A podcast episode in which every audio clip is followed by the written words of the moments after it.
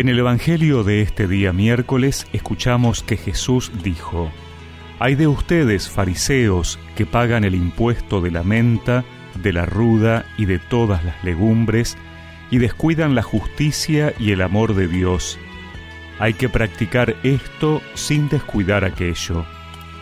Hay de ustedes, fariseos, porque les gusta ocupar el primer asiento en las sinagogas y ser saludados en las plazas.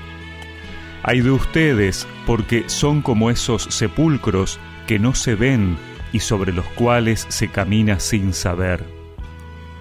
Un doctor de la ley tomó entonces la palabra y dijo, Maestro, cuando hablas así, nos insultas también a nosotros.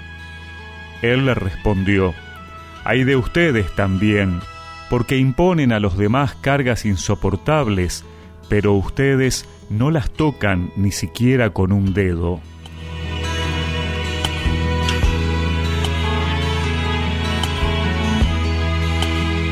En la práctica de la religión, en la vivencia de la fe, podemos estar tentados a dar más importancia a cosas insignificantes, olvidándonos de cuáles son las verdaderamente importantes. Así nos podemos convertir en muy escrupulosos en el cumplimiento de algunas prácticas y olvidarnos el fundamento de ellas, su sentido y el querer de Dios en nuestra vida. Es lo que les pasa a muchos fariseos. Por eso Jesús trata de provocar con sus palabras que se abran a redescubrir aspectos fundamentales de la vida de fe que se han olvidado o no quieren ver.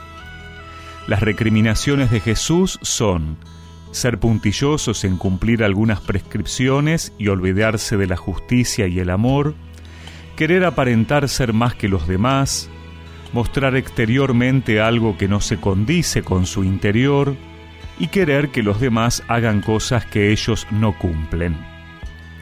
Estos comportamientos surgen de una lógica del poder y la apariencia pensar más en nuestra posición en relación con los demás antes que preocuparnos por agradar a Dios. Estar más atentos a la mirada de las otras personas que a lo que Dios ve en nuestro corazón. Buscar más el respeto y el halago de la sociedad antes que el amor y la ternura del Padre. Los fariseos y doctores de la ley se incomodan por las palabras de Jesús. Él lo que quiere es que cambien. Por eso nosotros, si nos damos cuenta que por momentos nos parecemos a ellos, antes que buscar buenas excusas o cerrarnos a su palabra, necesitamos pedirle al Señor hacer esa conversión interior que nos permita ver con los ojos de Dios.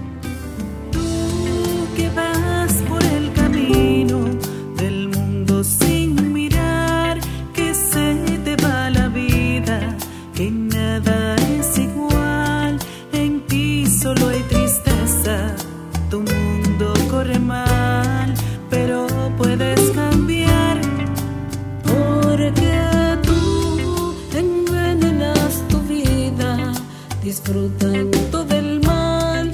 Hoy yo quiero invitarte a que abras el corazón para que entre quien te ama,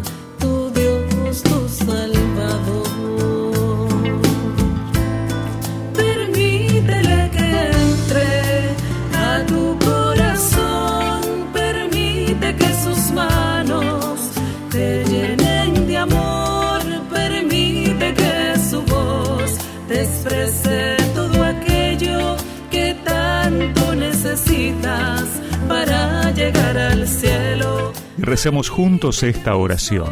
Señor, ayúdame a cambiar, que no busque el reconocimiento social, sino agradarte y testimoniar tu amor en mi vida.